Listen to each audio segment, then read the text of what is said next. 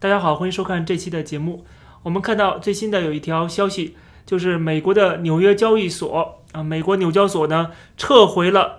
把三大中国电信运营商摘牌的决定。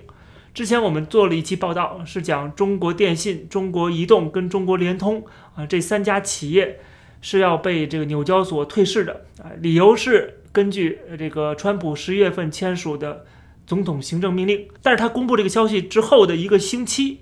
啊，我们看到他突然撤回了这个决定。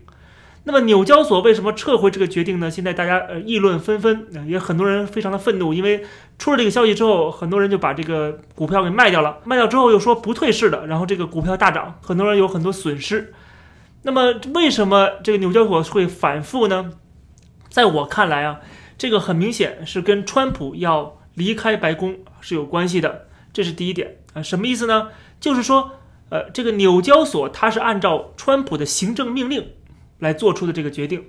但是它做出之后，它一定是受到各种各样的压力啊，因为纽交所做这个决定肯定是不情不愿的，没有人愿意跟钱过不去啊，何况是这种专门做生意、专门呃赚钱的这种金融机构，他们当然不想把这些中国的企业啊，这个让他们退市，因为他们赚不到钱了，他们其实是被迫啊，川普这个行政命令。迫使他们这么做的，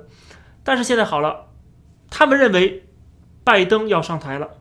川普有可能要离开白宫。那这样的话，为什么在这个时候我要让他退市呢？因为退市之后很难再回来了，所以说还不如拖一拖。嗯，所以这个是他的这个决定，就是撤回这个运营商的这个摘牌的决定。他实际是在拖，啊，在拖，拖到什么时候？他想拖到拜登上台，没准拜登就会有新的行政命令把。之前的这个川普的行政命令给撤销，如果这样的话就没事儿了，所以这个是主要的原因。那么第二个原因啊，我也想提一下，就是这里边的美国财政部的影响。这个纽交所的说法是什么呢？是他们这个消息公布之后呢，又跟这个监管机构进一步的沟通之后，决定说撤回之前的决定。那是什么意思呢？说明美国财政部啊，在跟纽交所在。私下里接触的时候，在暗示或者是默认说你可以撤回这个决定，这也可以看得出来，实际上美国的财政部等于在背后捅了川普一刀。美国财政部谁是财政部长啊？大家都知道，努姆钦这个人，他本身就是华尔街的人，他本身就是做这个投资的。所以说呢，美国财政部当然是亲华尔街了，这是毫无疑问的事情啊。川普作为总统，他为什么选择华尔街的人当这个财政部长呢？这也是没有办法的事情，因为美国的这个华尔街的势力太庞大了，他可以左右美国的整个金融啊。他也只能选择他比较相信的一个华尔街的这个人，但是这个人也不是傻子，看到了川普可能要下台，他们可以后还要在华尔街混呢啊。所以说，他们就是决定，或者说至少。这个美国财政部没有啊强行的要求这个贯彻川普的行政命令，这个实际上是第二个原因。那么这个背后反映出来，实际上是一个政治现实。这个现实就是，拜登一定会比川普更加的绥靖，更加的亲华尔街，呃，更加的要跟中国缓和在金融上面的冲突，啊，或者是这个在商业上面的冲突，这个是。拜登啊，作为华尔街的代理人，他会做的事情啊，大家有这种预判和预期，所以说才做出这样的一个决定。这再一次印证了我们之前很早之前的判断，对吧？这也是为什么我们之前讲过，拜登一定会比川普更加的绥靖啊，不会像川普对中国这样强硬。这又是一个佐证啊，太多的案例可以证据证明这一点啊，太多的那些反川普的那些人，他们。呃，就是呃，可以找出很多的川普的不对的地方、不好的地方，但是他们无法说服大家，为什么拜登会比川普更好，对吧？至少在中国议题上边，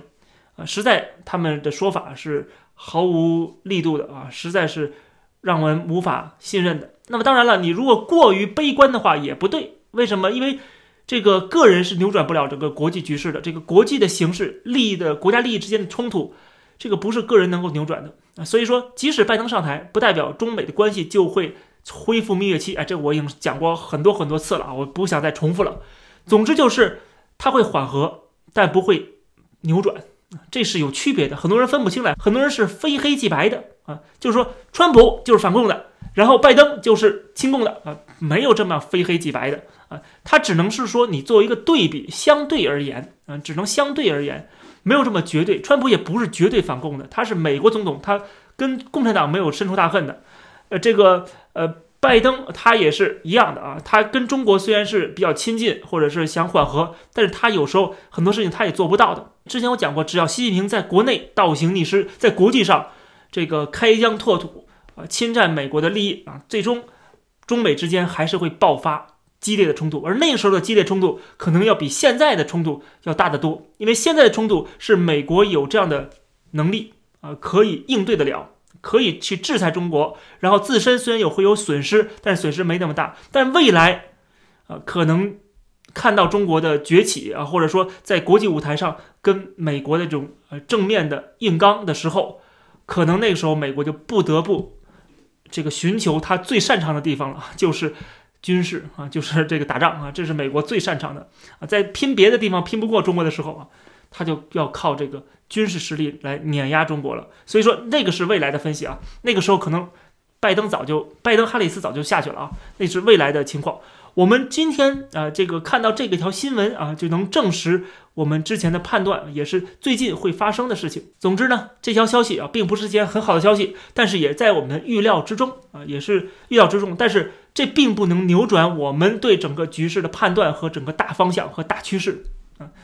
我一直在讲说，这个趋势什么呢？是走三步退两步，走三步退两步的。你不能看到说一后退你就说完蛋了，要要往回走了。啊，不是这么简单，他只走三步之后，他会退两步，退两步不代表就不再往前走了啊，他还是会啊一点一点往前走的，只不过可能速度、力度都可能比之前要缓慢，要轻得多啊。那是因为有了一个呃亲华尔街的人上台，或者说呃受到华尔街影响比较深的人啊。当然了，这个我之前讲过，民主党背后还是有左派的势力的崛起啊，他们可不是华尔街代表，他们是。啊，这个跟川普实际上是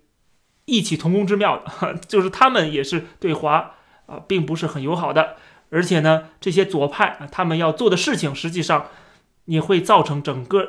全球的这种金融风暴啊和这个经济的衰退啊，因为左派的这个一些理念啊，包括什么呃呃 Green Deal 之类的东西啊，一定还是会造成新一轮的啊，在新的方面的。这个国家与国家就之间的利益冲突啊，总之大家不要过分的乐观，也不必过分的悲观。我们继续看这个形势的变化，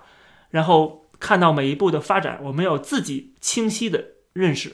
这期的节目就跟大家先聊到这儿，感谢大家收看这期的快报，我们下期再见。